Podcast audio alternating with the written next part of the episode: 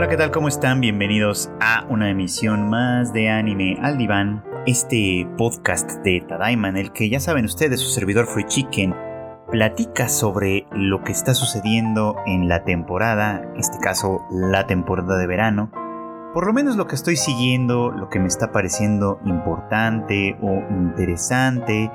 Y bueno, pues creo que a pesar de la sequía comparada con la temporada de primavera que fue brutalmente buena, eh, hay algunas cosas que son muy muy interesantes de ver, de seguir y que creo que funcionan muy muy bien entre secuelas, entre nuevas series, nuevas propuestas, en fin.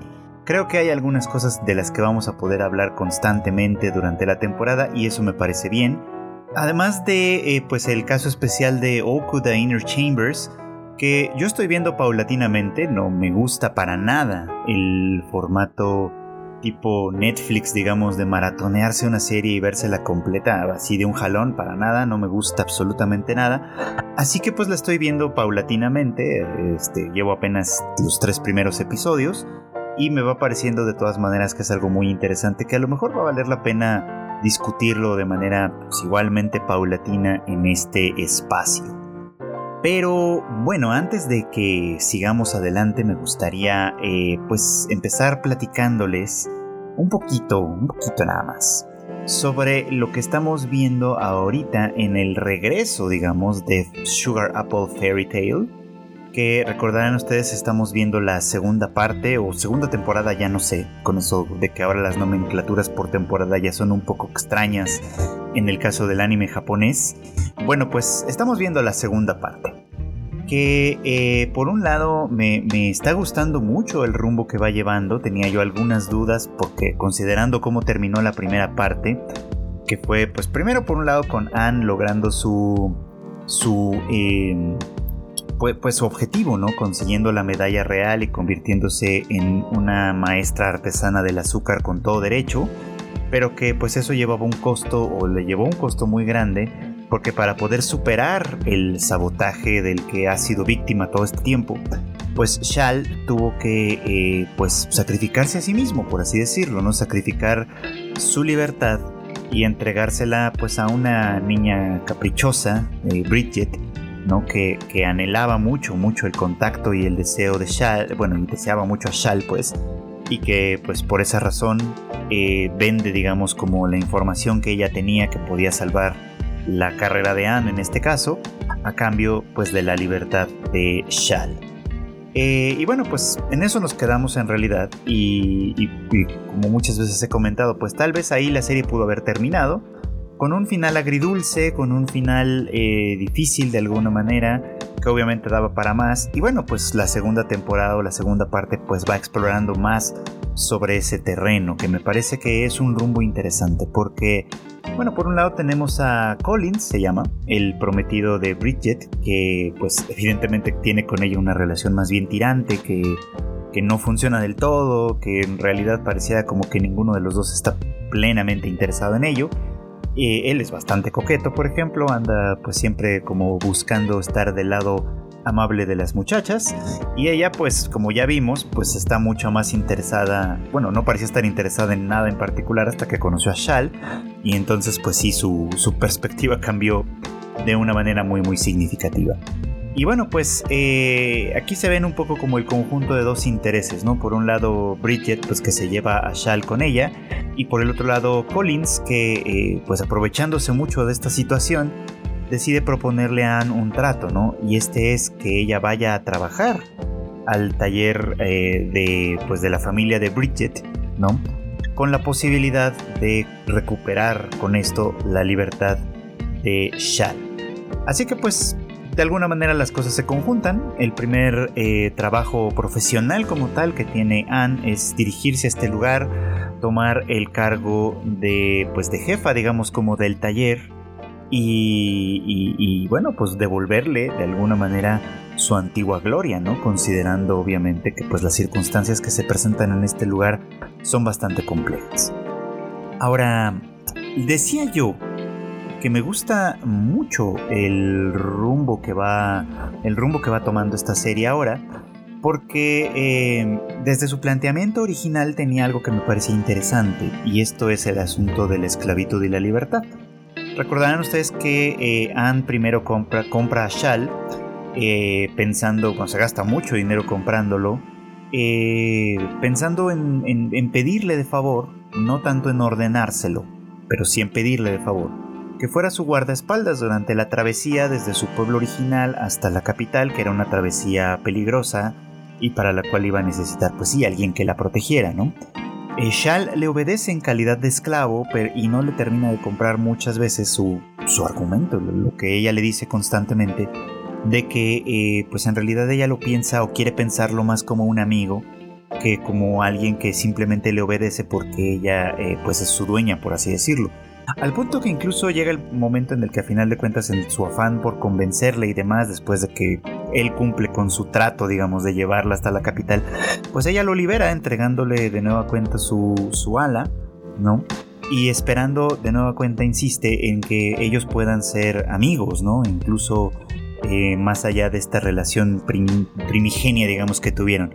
Que bueno, esto de ser amigos va un poco más allá, me parece, porque me parece evidente que Anne está enamorada de él y que él, pues paulatinamente también va, va enamorándose de ella.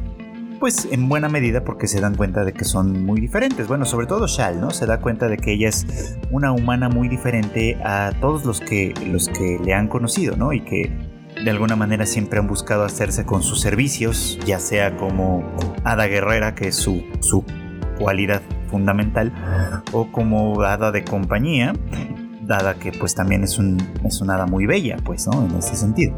Bueno, el chiste es que eh, el, tema de la libertad y la esclavitud había quedado un poco como de lado en este terreno, precisamente porque la filosofía, digamos, de Anne era que las hadas y los seres humanos no eran unos mejores que otros, sino que podían coexistir y convivir en igualdad de condiciones, y bueno, pues eh, eso parecía resuelto de una manera muy, muy sucinta y muy simple, ¿no?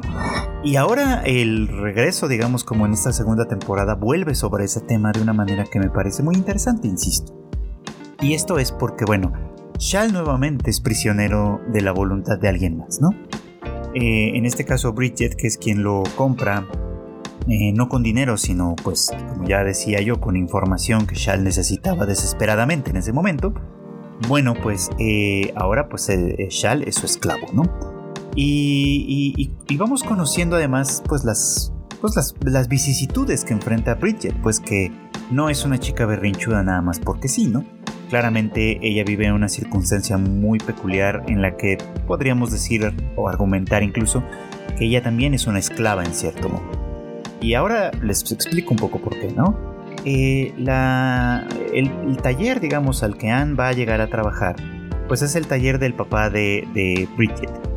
Eh, es un taller que tuvo prestigio eh, en, tiempos anteriores, pues porque un antiguo maestro del azúcar este se pues trabajaba ahí y de alguna manera le, dio mucho prestigio este, a este lugar.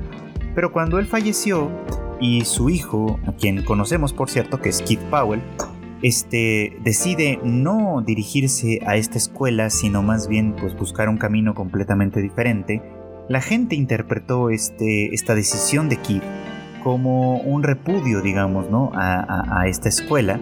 Por lo tanto, pues su prestigio fue cayendo, fue, fue decayendo y cada vez tiene menos pues, solicitudes, digamos, ¿no? De ahí pues la importancia que ve Collins, digamos, como en el ingreso de Anne como, pues como, como, como jefa, digamos, como del taller, ¿no? Considerando que pues se trata de una persona talentosa, que a pesar de todas las dificultades, pues ha sido reconocida, digamos, con la medalla real, así que pues por ahí, ¿no?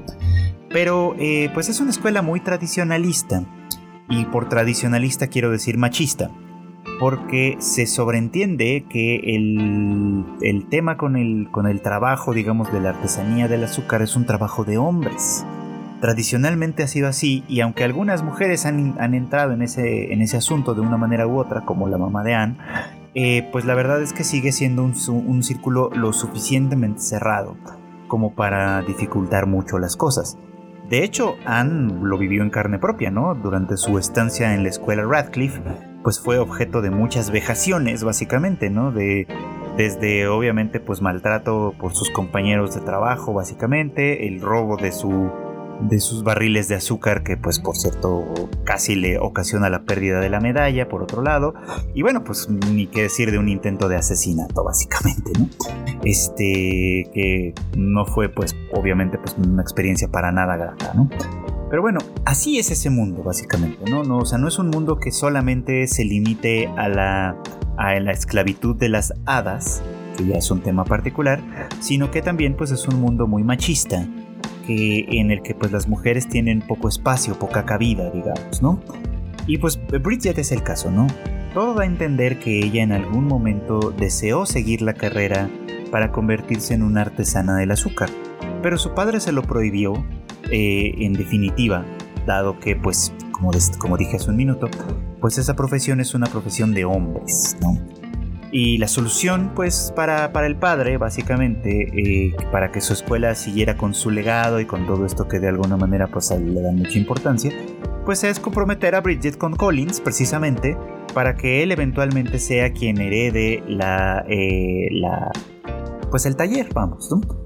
Eh, en una cosa que funciona muy bien en el sentido un poquito como de japonés de las familias, digamos, ¿no? Si ustedes han visto anime, sobre todo anime de época, de pronto, pues a lo mejor habrán identificado esta circunstancia en la que eh, las familias, por ejemplo, se integran y a veces eh, más, que más que integrarse en torno a un nuevo matrimonio, por ejemplo, como suele pasar en nuestro contexto, en aquel contexto es un hombre o una mujer se integran más bien a una familia como tal, ¿no?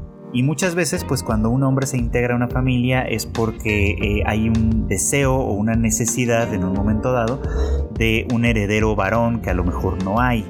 Y por eso pues se integra a un hombre que viene de fuera de la familia, que este hombre muchas veces en el contexto japonés adopta incluso el apellido de, la familia de su esposa, básicamente. Eh, esto estadísticamente hablando sucede ya, sucede más bien poco, ¿no? Sobre todo en la actualidad. Pero pues básicamente será un poquito como el sistema, ¿no? Una familia de solo mujeres donde no había un primogénito o un hijo varón que pudiera ser el heredero, bueno pues eh, adoptaba, por así decirlo, dentro de la familia en calidad de prometido y de, marido eventualmente a un, pues, a un hombre de fuera, ¿no? Esto es lo que está pasando en esta escuela, básicamente, ¿no? O sea, como, como se sobreentiende que no se le puede heredar el trabajo, eh, bueno, la, la, escuela como tal a una chica como Bridget, pues se le tiene que comprometer con un hombre para que él sea quien de alguna manera represente este papel. Entonces, pues sí, sigue siendo una cuestión muy machista, de la cual a final de cuentas Bridget es prisionera, ¿no? No solo no puede elegir con quién estar, ¿no? Con quién casarse, con quién tener una relación noviazgo matrimonial o lo que sea, sino que además no puede elegir su propia carrera, o sea, lo único que ella puede ser es ser hija de, básicamente, ¿no? Entonces, bueno, pues eso obviamente pues la ha amargado, evidentemente, y la convirtió en una chica, en esta chica pues eh, sumamente berrinchuda, caprichosa, que en cuanto tuvo la oportunidad se apropió de Shal, este, y lo tiene ahí pues obedeciéndola, aunque pues de una manera muy eh, pues muy forzada, obviamente, ¿no?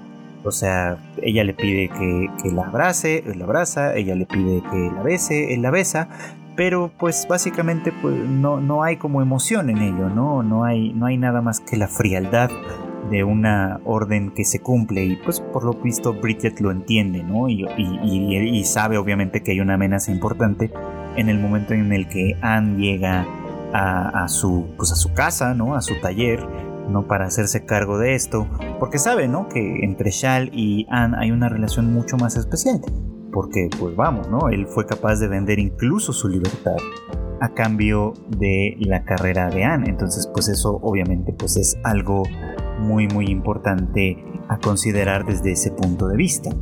Eh, pero bueno, en fin. Con esto pues quiero decir que de alguna manera pues el rumbo que van tomando las cosas es interesante porque nos expande un poco de este sistema social en el que vive Anne, Shal y todos los demás. Eh, nos muestra de alguna manera cómo el tema de la libertad vuelve a estar, de la libertad y la esclavitud, vamos, vuelven a estar en el centro de todo, vuelven a estar de alguna manera eh, cerrados, digamos, no solo ya en las hadas, sino también en la cuestión de las mujeres. Y esto implica, pues, por dos vías a Anne, por ejemplo, ¿no? por un lado, porque pues ella tiene una, pues una filosofía muy contraria en lo que respecta a las hadas. Vemos que, de hecho, sus hadas acompañantes, en este caso Shal por un lado y Mithril por el otro, en realidad son libres, ¿no? Simplemente están con ella porque desean estar con ella. Y bueno, por el otro lado, pues el tema de no poder hacer o no poder abrirse paso en un mundo de hombres, digamos, ¿no? Como es la carrera de la artesanía del azúcar. Entonces, bueno, creo que de entrada para esta segunda temporada, los temas que me parecieron interesantes, sobre todo en la primera, vuelven a estar en el, en el centro de la, de la cuestión y vamos a ver para dónde los lleva. Eso como sea, me parece muy muy interesante.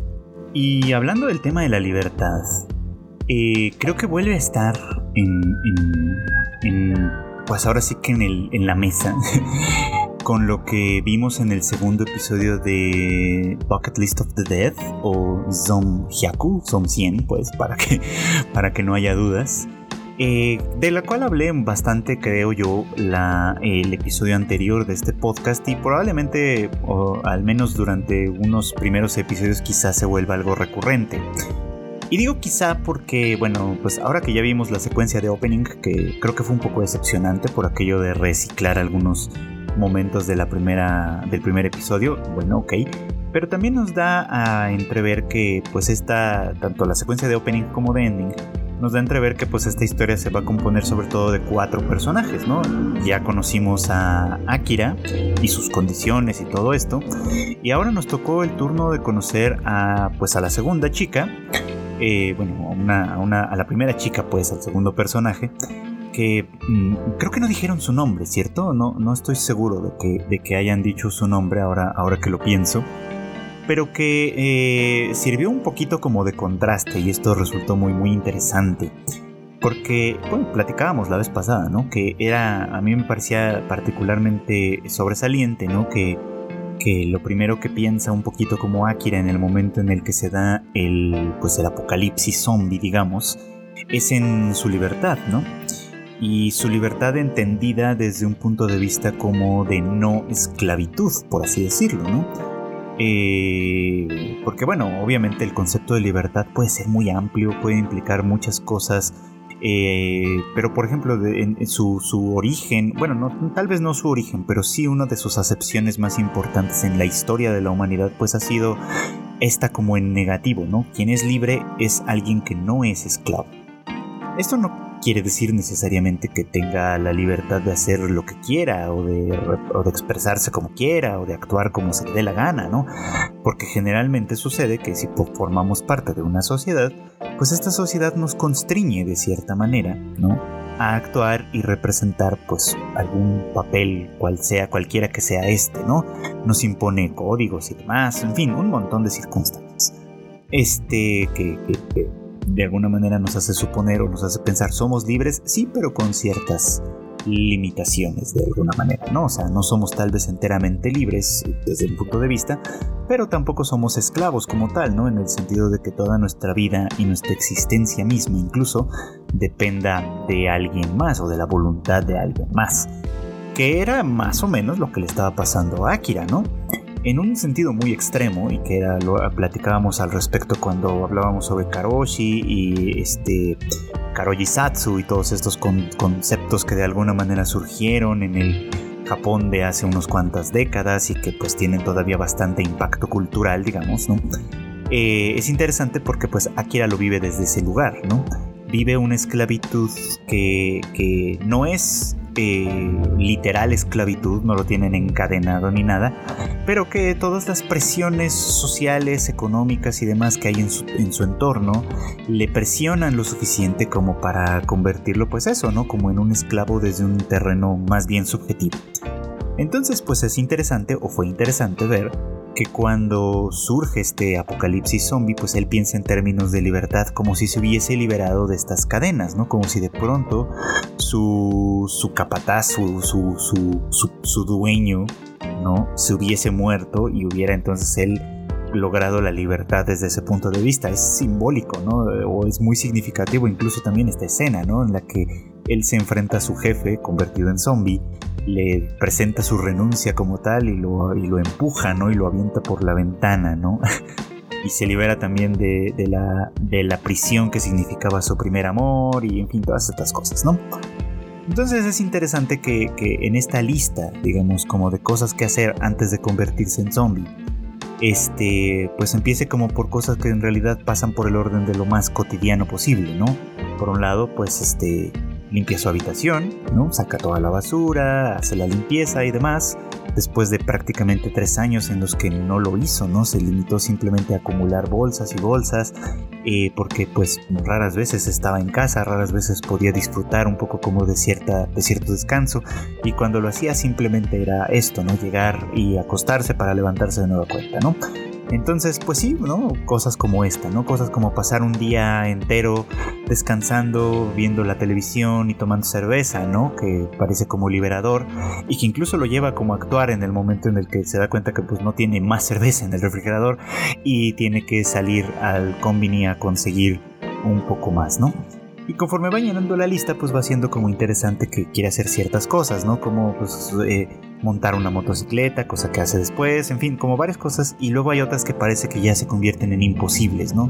Casi hacia el final de su lista, de, esta, de este primer borrador, digamos, eh, dice cosas como visitar a los padres, pasar tiempo con ellos, ¿no? Y pues son cosas que ya están fuera de su alcance probablemente, ¿no? Porque, bueno, pues hay un apocalipsis sucediendo afuera. Esa es pues la perspectiva de Akira, ¿no? Quien, quien se presenta como esto, ¿no? Como un poco como entregado al hedonismo a partir de que, de que ya no hay reglas establecidas de ninguna manera, ¿no? Y pues esta otra chica, que su nombre seguro lo conoceremos un poco más adelante, tiene también su propia lista y esta es muy, muy diferente, ¿no? Porque la que ella está redactando es una lista que no se trata de cosas que quiera hacer antes de convertirse en zombie, sino de cosas que debe hacer para no convertirse en zombie. Es decir, mientras que uno privilegia, por así decir, la acumulación de experiencias antes de una muerte en vida que representaría esto de convertirse en zombie, ella eh, está construyéndose a sí misma una rutina que impida que se convierta en zombie. Y la pregunta a lo mejor que podríamos hacerle a ambos es, ¿para qué? ¿No? ¿Para qué uno acumula experiencias antes de convertirse en zombie como tal? ¿Y para qué la otra se aferra tanto a, a, no convertirse en zombie de tal manera que se impone a sí misma una disciplina muy muy grande, ¿no? Eh, este contraste me parece que puede llegar a ser muy interesante, ¿no?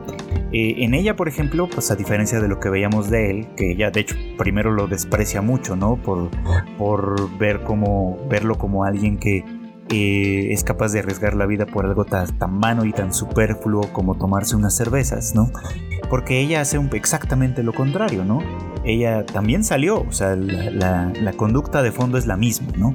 Pero la motivación es muy distinta. Ella fue a conseguir víveres, a conseguir papel higiénico, a conseguir agua, a asegurarse de, fuentes de energía como gas enlatado, como baterías y demás cosas que son, pues, que pueden ser necesarias para mantener en funcionamiento cierto tipo de cosas, ¿no? Es decir, ella no se entrega como tal al hedonismo, se entrega más bien a una idea de mantener y mantenerse en una cierta como normalidad lo más posible, ¿no? Y por eso su lista está hecha de cosas como eh, hacer ejercicio todos los días para cuidar tanto su condición física como su pues, estado mental de alguna manera, cuidar su alimentación tanto como sea posible evidentemente, e incluyendo temas como no comer demasiado azúcar, ¿no? Precisamente para preservar en la mayor medida su salud, ¿no? Es decir, la experiencia que ella está buscando es una experiencia de supervivencia, no una experiencia de placer o una experiencia hedonista, ¿no? Entonces no ve a Akira como una persona en primera instancia con quien pueda asociarse para pues para sobrevivir o para de alguna manera hacer vida juntos o lo que sea que esto pueda significar, sino que en principio eh, ella parece estar más bien como en una lógica de buscar más que amigos o familia en un momento dado, de buscar aliados. Aliados que entiendan que de lo que se trata es de sobrevivir y, de que, y que de lo que se trata es de conseguir obviamente los medios que, favorezcan las más altas probabilidades de supervivencia. Entonces, el contraste puede ser un gran complemento, la verdad, si me, si me preguntan a mí. O sea, creo que esta serie tiene mucho potencial en ese sentido, en el que pueden hacer un gran complemento de alguna forma, dado que él, pues, obviamente ve la vida o quiere ver la vida desde un punto de vista, sí, un tanto como hedonista, y ella desde un punto de vista muchísimo más riguroso. Eh, en términos que yo conozco un poco mejor, que son pues básicamente los de los términos psicoanalíticos, pues es como si se configurara un entorno que se puede interpretar también en esa clave. Supongo que si, si tomaron ustedes en algún momento alguna de estas clases de psicología que les dan en la preparatoria y les hablaron de Freud o lo que sea, pues a lo mejor no les son tan extraños eh, términos como ello, yo y super yo, por ejemplo, ¿no? Que son eh, pues conceptos eh, desarrollados por, por, Freud y que hablaban un poquito como de, como de fuerzas internas, ¿no? que de alguna manera eh, ocurren al, al, interior de nuestro sistema mental inconsciente, digamos, ¿no? y que representan distintos, pues distintos empujes, como por así decirlo, ¿no? y que obviamente pues él consideraba que se formaban y se construían con nuestras experiencias de vida, sobre todo nuestras primeras experiencias de vida, ¿no? Eh, Freud decía que el ello, que era como lo primero que había de contenido mental, digamos, en esto inconsciente, representaba todos los impulsos, pues, primitivos, naturales quizá, ¿no? Aquellos que iban sobre la supervivencia, digamos, como tal, pero no en un sentido rígido como lo, como lo presenta esta chica, sino simplemente en un sentido eh, pues más crudo como tal, ¿no? ¿Qué necesita la supervivencia del individuo y de la especie? Bueno, pues necesita comer, necesita reproducirse, necesita dormir, necesita eh, pues eh, expulsar los, los desechos vía la orina o la defecación o todas estas clases de cosas, ¿no? Y que pues si ustedes piensan por ejemplo en los bebés, pues los bebés al principio, salvo el tema de la reproducción, porque esto es algo que se va a desarrollar mucho más adelante, pues muy al principio, pues los bebés se tratan solo de eso, ¿no? Se tratan básicamente de sobrevivir, comer, dormir, eh, desechar eh, y, repetir el ciclo infinitamente, ¿no? Y al principio no hay nada de control en ello, ¿no? Los bebés tienen hambre cuando, cuando tienen hambre y listo, y comen a la hora que tengan que comer, sin importar si son las 2 de la mañana, o las 11, de, las 11 del día, o las 3 de la tarde, o la hora que sea, y pues obviamente desechan cuando hay que desechar, sin importar básicamente nada, ¿no? O sea, sin importar cuán sucios ya estén, sin, sin importar absolutamente nada, ¿no? Freud pensaba que pues ese primer contenido de alguna manera se satisfacía automáticamente, no pensaba en otra cosa más que la satisfacción de si, tengo hambre es momento de comer, si tengo que desechar es momento de desechar y listo, ¿no? Y que las imposiciones vienen después, ¿no? Después viene todo este entrenamiento en el que se nos decía que eh, hay que comer a ciertas horas, ¿no? Hay que ir al baño a ciertos lugares, ¿no? Para dormir también hay ciertos horarios y ciertos espacios. Hay cosas que no podemos satisfacer en público y hay cosas que sí podemos satisfacer en privado y en fin, toda esta serie de reglas que según Freud es lo que conformaba el super yo, ¿no? O lo que va conformando el super yo, una estructura eh, inconsciente que de alguna manera limita y contiene, ¿no? Los contenidos del ello y que de alguna manera se contraponen y muchas veces los conflictos nacen precisamente de este movimiento inconsciente entre estas dos grandes estructuras que entre sí dan lugar de alguna manera al nacimiento del yo, que es la parte como más consciente que de alguna manera nos identifica, que es lo que nos hace decirnos yo soy yo, no yo soy esta persona. Pero bueno, les platico esto, que pareciera un poco como, como sacado de, contexto y sacado de tema, porque creo que estos dos representan, en, o sea, pueden interpretarse como en esa clave, ¿no? Él representa por un lado este, este asunto de, la satisfacción inmediata, ¿no? Su experiencia lo, lo, empuja un poco como a ser así, claramente, ¿no? La experiencia de vida que él tenía. Y, actúa de esta manera literalmente, al menos de momento, ¿no? Él se convierte en una persona absolutamente hedonista, decíamos, ¿no? Que, eh, que, ya no busca de alguna manera eh, conciliar ninguna expectativa de nadie más, al menos en principio, ¿no? Que le es perfectamente razonable desde esa lógica eh, salir escalando por la tubería de un edificio contiguo simplemente para llenar su canasto de cervezas y no de comida, por ejemplo, no de papel higiénico, no de ninguna de estas otras necesidades que podrían ser importantes para la vida, ¿no? Sino que simplemente lo que busca es proporcionarse un día de placer y listo, ¿no? independientemente de que, de que en la consecución, digamos, como de este objetivo, pueda verse envuelto en una circunstancia de la que no puede escapar y eventualmente tener que morir.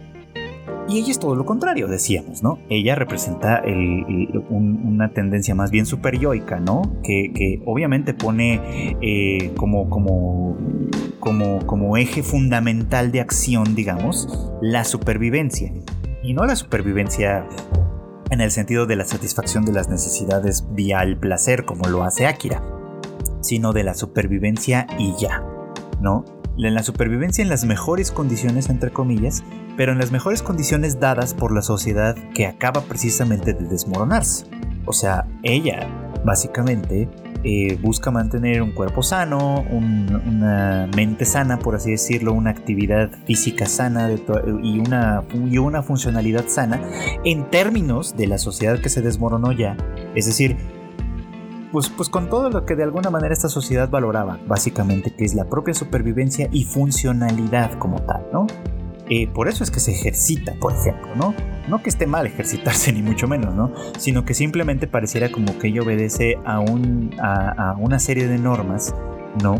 Que, que, se basan sobre todo en la, en la funcionalidad y no tanto en el goce como tal, ¿no? Y digo, obviamente la prueba más grande de, este, de esta predisposición que tiene esta chica, pues es este momento en el que siente la tentación de, llevarse del combini un sakura mochi, un dulce pues, eh, y decide dejarlo eventualmente, ¿no? Y al final, pues se arrepiente un poco, ¿no? Al final su propio impulso un poquito como hedonista que, obviamente tiene y que, y, que, y que pareciera como que se reaviva al momento de conocer a Akira, pues le hace pensar que tal vez no hubiera estado del todo mal, pues llevarse aunque fuera uno de ellos, ¿no? Aunque fuera uno de esos Sakura Mochi y disfrutarlo, ¿no? Porque pues después de todo, sobrevivir para qué, ¿no? Si no es para disfrutar un poco como de la vida, ¿no?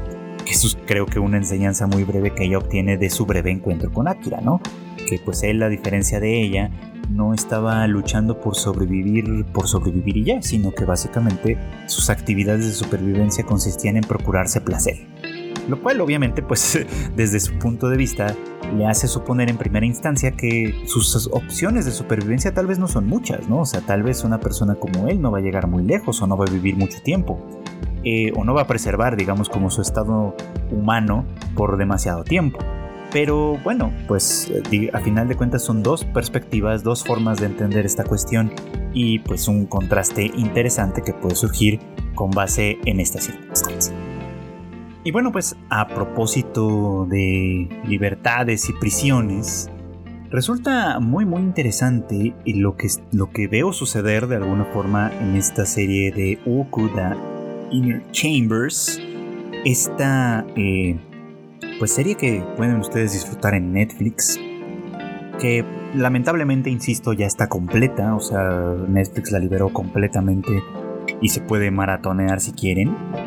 Yo la verdad digo lamentablemente esto porque por, porque por un lado es una práctica que no va muy bien con la forma en la que yo consumo este tipo de medios y prefiero que sea una cosa como más paulatina. Entonces yo decía hace un rato que Probablemente iba a seguir hablando de esta serie, aunque probablemente algunos de ustedes que me hacen favor de escucharme, pues ya la vieron completa y a lo mejor algunas de las cosas que digo dicen, bueno, tal vez hacia el final no va a ser así o yo qué sé, ¿no? Tal vez va a haber algunas inconsistencias, no sé.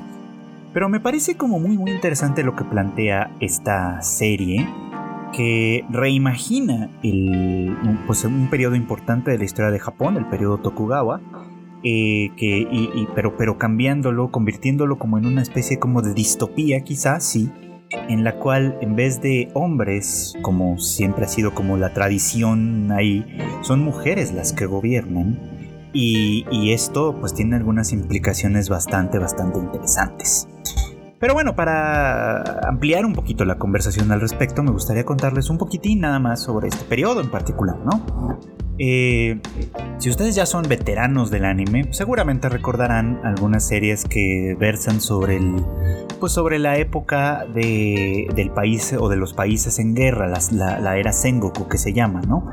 Que es básicamente un momento en el que pues personajes muy característicos como Oda Nobunaga, como eh, Toyotomi Hideyoshi o como el propio eh, Tokugawa Ieyasu, pues toman protagonismo, digamos, con una serie de múltiples batallas entre ellos que terminan, a final de cuentas, con el establecimiento, bueno, con la muerte de varios de ellos y con el establecimiento de un, de un, nuevo régimen militar, eh, el Bakufu, digamos, al, eh, eh, que básicamente pues está bajo las órdenes de la familia Tokugawa, ¿no? Siendo Ieyasu el primero de estos shogun que van a ser como los gobernantes de facto.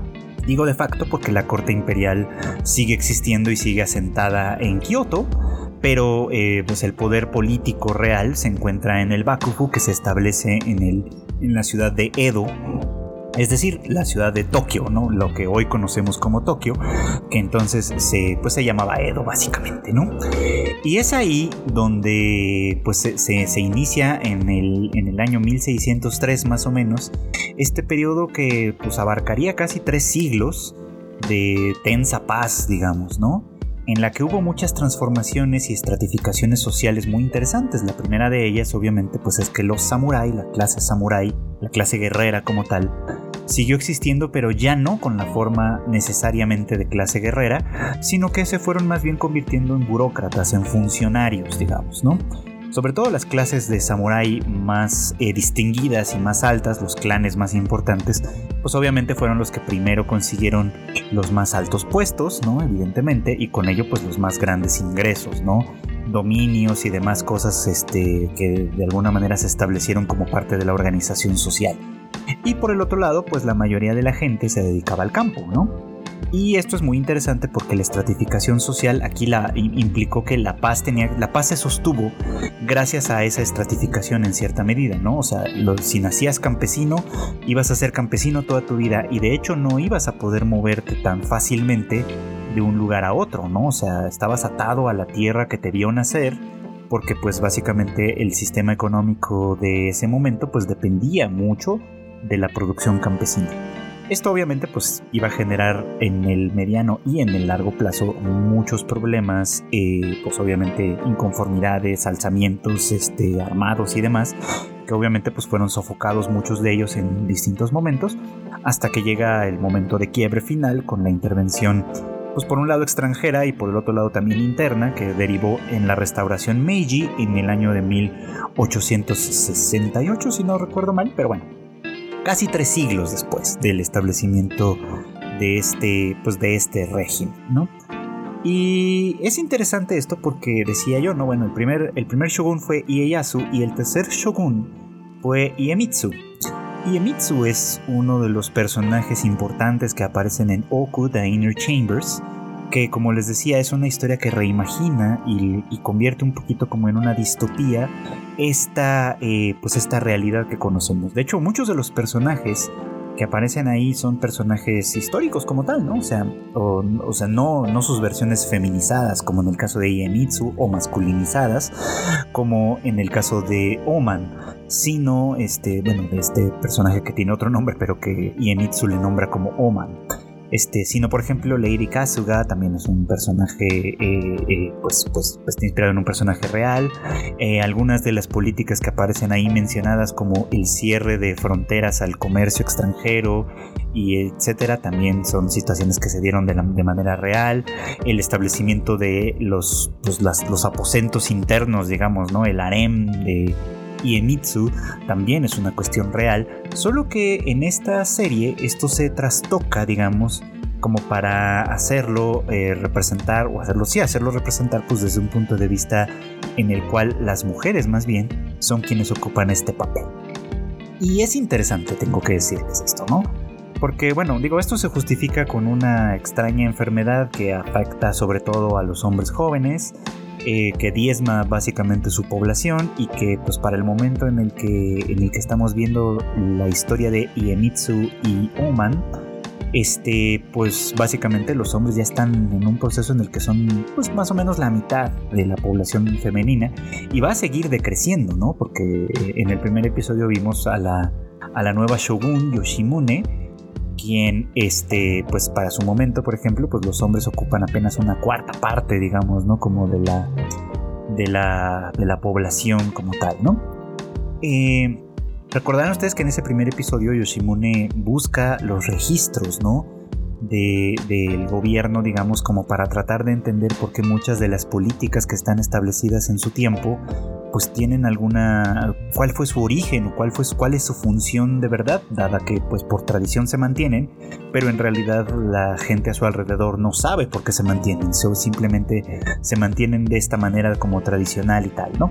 Entonces ella al revisar estos, eh, pues estos registros, ¿no? Es que se nos empieza a abrir esta historia del pasado, que, que, compone básicamente ¿no? la historia de Iemitsu, eh, y Oman y demás, y que nos va dando pistas de, algunas, de, algunos manejos en particular. En aquel tiempo es donde sucede lo de la enfermedad, donde este brote se convierte en algo lo suficientemente incisivo que trastoca por completo la vida de la gente en todos los sentidos, ¿no? Los hombres mueren, ¿no? Y eso quiere decir que las mujeres tienen que eh, dejar de lado sus papeles tradicionales del cuidado de la casa y de los hijos para empezar también a dedicarse a los trabajos duros del campo, de la construcción y de todo lo demás, por supuesto, ¿no? Eh, eso también cambia, por supuesto, el sistema, el sistema de gobierno, ¿no? Que ya no tiene un shogun eh, masculino, digamos, dada la muerte del Iemitsu real, bueno, en el contexto de esta serie se entiende, y su suplantación, digamos, con esta hija ilegítima que toma su nombre y, que, y, en torno a quien se construye, digamos, como este sistema del, del harem inverso, en, estos, en este sentido, donde pues hay hombres que se, que se, eh, que se acercan o que se, que, se, que se privatiza, por así decirlo, este recurso tan escaso que empiezan a ser los hombres jóvenes y hermosos incluso, ¿no? Para servicio exclusivo, digamos, como del poder. Eh, lo que es interesante, y esto no lo digo yo, sino que lo encontré más bien en un artículo escrito ya hace algunos años por, eh, pues, por una persona que se llama Hikari Hori, que habló precisamente sobre el manga original en el que se basa esta, eh, esta historia eh, mencionaba ella, por ejemplo, que, la autora de Oku es una autora que se considera a sí misma como feminista. Y que por lo tanto se puede interpretar o entender que su obra está interpretada, bueno, está escrita básicamente este, con esta perspectiva en mente. Y es interesante que sea así porque eh, muestra un poquito cómo eh, incluso en un cambio radical como este en el que de pronto las mujeres se encuentran en el poder, hay bastantes contradicciones que no parecen conciliarse de buena manera, ¿no? O de una manera ideal, digamos, ¿no? Es decir, a diferencia de lo que algunos grupos feministas, por ejemplo, dicen, ¿no? O suelen decir, eh, que, las, que una vez si las mujeres estuviesen en el poder las cosas serían radicalmente diferentes. La crítica que se hace aquí es que, eh, que, Yoshinaga, la autora de Oku, este, eh, la crítica que hace aquí es que en realidad lo que tergiversa las cosas no son tanto los géneros como el poder en sí mismo, ¿no? y, y, lo representa de una manera que me parece muy clara, ¿no? Lady Kasuga, por ejemplo, sobre todo en estos primeros episodios, eh, en este momento, digamos, en el que ella eh, coopta, digamos, a, a Oman, eh, básicamente quitándole todo lo que apreciaba, ¿no? Recordarán que este personaje inicia siendo el abad de un templo, ¿no? Que va a presentar sus respetos al shogun, este, y que después pues se, le retiene un poco como prisionero en, en la ciudad para después obligársele de, de, una, por una manera bastante brutal a formar parte de estos aposentos privados, ¿no? Se le obliga a mantener relaciones con una, con una cortesana del barrio rojo de Yoshibara que después van a ser estas eliminadas, estas mujeres, porque pues básicamente eh, no se necesitan testigos para estas cosas, y se le obliga a esta persona, a este hombre, a, abandonar la, vida monástica, que era lo que había elegido libremente, con, todo y sus, y sus condiciones de ser un hombre de la nobleza y demás, para unirse a este, a este lugar de alguna forma, ¿no? Eh, y esta manera de hacer las cosas, esta manera completamente brutal de hacer las cosas que tiene Kasuga, ¿no? que tiene la, la, honorable Kasuga, como le ponen en los subtítulos de Netflix, este, eh, pues da cuenta un poquito como, de cómo a final de cuentas en el cambio radical, digamos, en el que las mujeres toman el poder por esta necesidad eh, material, digamos, de la ausencia de los hombres, el poder de alguna forma trastoca las cosas y, y, mueve, digamos, ¿no? Al, a pues al movimiento, bueno, mueve digamos como a las estructuras de poder a sostenerse a sí mismas por encima de cualquier otra cosa. Es decir, donde aquí podría haberse hecho un cambio, donde aquí podría haberse hecho una modificación quizá, ¿no? Dada la, dada la nueva estructura social, lo único que se hace es reforzarla y sostenerla porque la estructura social es lo que importa en estas sociedades. Es decir, la crítica va a que el cambio no puede ser solamente un cambio de género, tiene que ser un cambio radical en cuanto a la estructura eh, organizacional de una sociedad como tal para poder entonces sí establecer algo que sea un tanto más igualitario. Y eso es, por ejemplo, una crítica bastante interesante puesta en esos términos, ¿no? La distopía que tienen o que representa de alguna manera Oku the Inner Chambers no es un no es utópica, no es sino distópica, eso es como, como, como de alguna manera lo que se muestra, ¿no? Que a pesar de esta transformación no hay un cambio real y al contrario, ¿no? Pareciera que cuando llega el momento en el que Yoshimune entra al poder y ella es también una mujer muy competente, una mujer muy fuerte, una mujer muy firme, que es perfectamente capaz de hacerse cargo de las cosas porque tiene pues sí, una fortaleza personal suficientemente grande y, e inteligencia lo suficientemente grande también como para hacerse cargo de un trabajo tan importante como el del shogun, se da cuenta de pues todas estas inconsistencias, ¿no? De, que en su tiempo mm, se sostienen tradiciones que ya no tienen sentido. Ella, Yoshimune, observa de una manera muy muy importante esto, ¿no? Que eh, la monopolización de, los hombres o de los hombres jóvenes es un desperdicio para la nación, digamos, ¿no? Para una nación tan necesitada, digamos, como de hombres que puedan eh, eh, reproducirse básicamente, ¿no? Que puedan fortalecer a la nación a través de la reproducción, que es una cosa que se ha entendido como una necesidad eh, durante muchísimo tiempo. En tiempos más recientes ahora se habla de lo contrario, de sobrepoblación, pero bueno, ese es un tema diferente.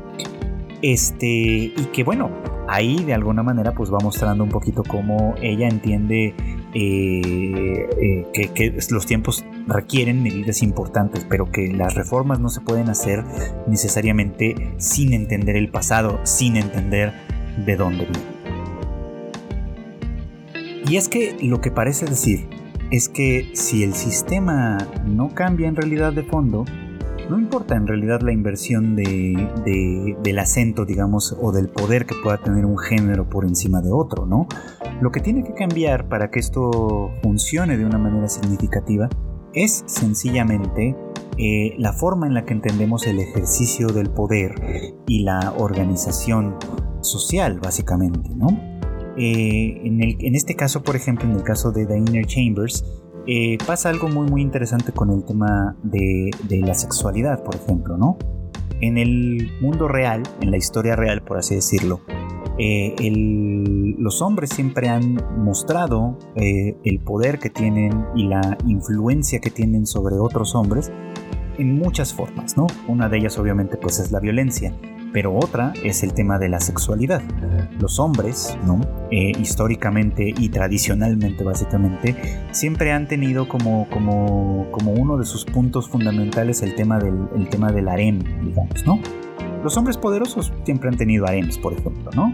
Eh, dícese los emperadores en Japón, por ejemplo, en cosas que hemos visto representadas eh, más o menos en, por ejemplo, series como Heike Monogatari, los líderes militares, etcétera, como en este caso lo vemos o lo vimos pasar con Iemitsu Tokugawa, en fin, y obviamente pues la multitud de series de anime escolar que obviamente ya no ponen el tema del harem como algo eh, que se entiende eh, inmediatamente como un derecho quizá, pero lo ponen como casi como un accidente, ¿no? Como cuando un tipo cualquiera, eh, llámese pues no sé, llámese Kirito, llámese este, eh, ay, Hachiman, llámese, bueno, en fin, llámese Kazuya, llámese como se llame, ¿no?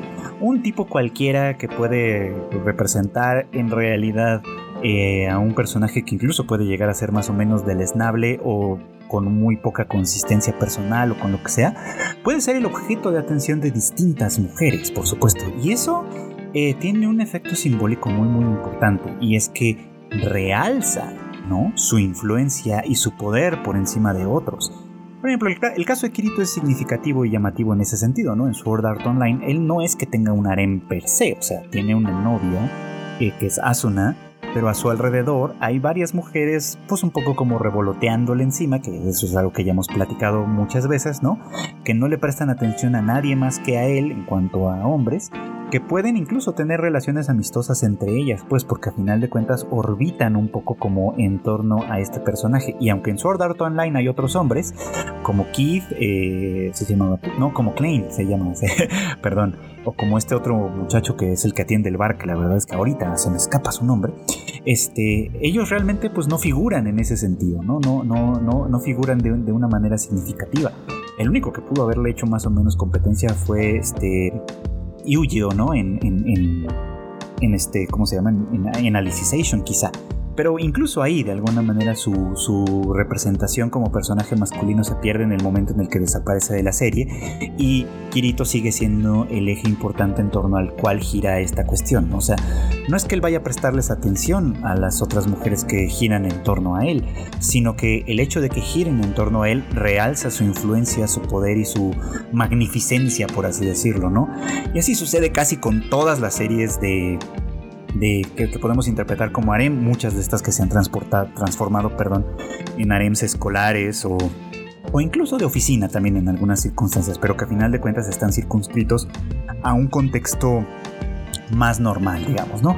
Pero que en realidad tienen estos ancestros, digamos, esto, este, este, esta, esta genealogía, digamos, que viene de los hombres poderosos que el hecho de tener, ahí sí literalmente, varias mujeres a su disposición representaba también para los demás una, una exhibición de poder, claramente, porque ¿quién puede hacer eso? ¿Quién puede mantener digamos, un harem como tal, eh, en, tanto en sentido económico como en sentido de vigor sexual, por así decirlo, si no es una persona efectivamente ultra poderosa. Y al trastocar esto en Oku, al poner a una mujer en el centro y que, está rodeada de varios hombres, fíjense cómo el cambio que sucede aquí no es un cambio tan radical desde ese punto de vista, ¿no? Yoshimune sí observa esto, ¿no? Que, que, se vuelve como un desperdicio de recursos y un exceso, digamos, como de exhibición de poder que en su tiempo se siga manteniendo a tantos hombres eh, dentro, del, dentro del harem, digamos, de la shogun, para que al final del día este, eh, eh, ellos no sean útiles o no puedan llegar a ser útiles de verdad para el, para el mundo en general que tanto necesita de alguna manera de su pues, de su influencia y de su, y de su capacidad para reproducirse como tal. Pero en el tiempo de Iemitsu, ¿no? Se utiliza también como una expresión de poder, pero en este sentido, como una expresión como de la, de, por, por una cuestión sexual, ¿no? Kasuga lo dice muy directamente, ¿no? La shogun necesita dar a luz a un heredero digno que pueda continuar con, eh, pues básicamente con el reinado de los Tokugawa, que mantenga la paz por más forzada que ésta sea. Y para eso son necesarios los hombres aquí, para que eh, ellos de alguna manera se adopten el papel, adopten el rol, digamos, ¿no? De ser como sirvientes de la shogun y proporcionarle a ella la capacidad de reproducirse y generar estos herederos, ¿no? Y pues uno podría pensar que tal vez desde ese punto de vista hay una cierta exageración, ¿no? Porque eh, pues una mujer no puede embarazarse múltiples veces en un momento dado, ¿no? O sea, si se llegase a embarazar, pues va a necesitar mucho tiempo, nueve meses como, como, como estándar, digamos, para dar a luz a, una, a, un, a un posible heredero, ¿no? Y el problema de esta cuestión en, en, el contexto de Oku, al menos eso es como yo lo veo de momento, es que eh, incluso si así sucediera, eh, el peligro y el riesgo un poco como de la enfermedad de esta, de esta viruela que ataca únicamente a los hombres jóvenes, pues pone eh, obviamente en una circunstancia muy muy peligrosa, muy peliaguda la cuestión de la sucesión, porque que nazca un niño no es necesariamente garantía de que el niño va a sobrevivir y de que va a perdurar lo suficiente como para llegar a heredar el cargo y eventualmente a restablecer este orden de lo masculino como lo habíamos como, como venía sucediendo hasta antes, ¿no? Sino que pues más bien existen las probabilidades de que estos hijos que, que pudiese tener esta, esta mujer, que en esta lógica se entendería como, como puesta al servicio de un bien mucho más grande que ella misma, ¿no? Eh, pues básicamente eh, la obligaría a estar embarazada siempre, ¿no? En, esencia, ¿no? A estar embarazada constantemente para seguir, para seguir procreando a posibles herederos, teniendo en cuenta la posibilidad de, de, que la supervivencia no sea, no, no esté tan fácilmente garantizada en un momento como este. Así que, pues, aunque trastoca de alguna forma estas ideas tradicionales, lo interesante de Oku, por lo menos insisto, hasta donde yo voy viendo, es que el papel de la mujer que ahora se pone en el centro sigue siendo un poco puesto al servicio de, de, de algo más, ¿no? No tanto al servicio de su voluntad, de su fortaleza, de su firmeza como tal, sino al servicio de algo más, de un bien que se sobreentiende como mayor en un momento dado, pero que pues todo parece indicar que no va a resultar de la manera que se, se esperaba, no va a producir un heredero varón, tal vez por esta cuestión de la enfermedad, ¿no? Pero que a final de cuentas se va a convertir en algo que lo va a llevar un poquito más lejos, un poquito más adelante, cuando eh, llegamos al tiempo de la Shogun Yoshimune, ¿no? En el que a lo mejor pues el tema de la enfermedad ya es un tema que, que se ha ido superando o se ha ido olvidando o ha ido quedando un poco como detrás de esto, ¿no? Y que las reglas necesitarían volver a cambiar, pero volver a cambiar para qué, ¿no? Para restablecer un orden antiguo que también tenía muchos visos de opresión y que además obviamente pues menospreciaba a las mujeres, o para cambiar en un sentido en el que de verdad puede establecerse un orden distinto de las cosas que permitiese revolucionar eh, el gobierno y, y el orden social, digamos, para una situación un poquito más igualitaria. Son como las preguntas que pueden surgir a partir del planteamiento de esta serie y de estos primeros episodios que voy viendo. Pero bueno, conforme vaya avanzando más e investigando un poquito más por supuesto sobre el tema que me parece fascinante, les platicaré sin duda un poco más. Y bueno, pues esto fue todo por hoy. Gracias como siempre por acompañarme en el anime al diván. Ya saben ustedes que este podcast sale todos los miércoles en algún momento del día para que ustedes estén al pendiente en su servicio de podcast favorito, ya sea Spotify, Apple Podcast, Google Podcast, Amazon Podcast o cualquiera de las otras eh, plataformas pequeñas. Muy seguramente ahí lo van a encontrar. No se olviden además que también en Tadaima tenemos más contenido para ustedes. Tenemos por ahí el Shuffle en el que ya saben ustedes, este Marmota y Q hablan sobre lo que anda pasando en la industria de los videojuegos. El Shuffle que Kika también últimamente también han dado un poquito como como flojón de a veces sí, a veces no, pero en el que por supuesto ella les platica mucho sobre lo que está pasando en el cine y demás y obviamente pues el Tadaima Live que tenemos todos los jueves en punto de las 9 de la noche hora de la Ciudad de México. Con la única excepción del día de hoy en el que yo estoy grabando este podcast, es decir, el 19 de julio, porque en esta fecha en particular el Tadaima Live va a suceder en miércoles. Así que si me están escuchando el 19 de julio, bueno, sepan que el Tadaima Live se va a transmitir el día de hoy. Si me están escuchando posteriormente pueden ignorar perfectamente esto. Por otro lado, no se olviden de que las noticias más importantes están en tadaima.com.mx para que las chequen y estén siempre al día con lo que está pasando en el mundo del anime. Eh, yo me despido, no sin antes agradecerles de nueva cuenta su preferencia, su escucha, sus recomendaciones y obviamente sus comentarios. Y pues les deseo que pasen siempre buenas tardes, buenos días o buenas noches.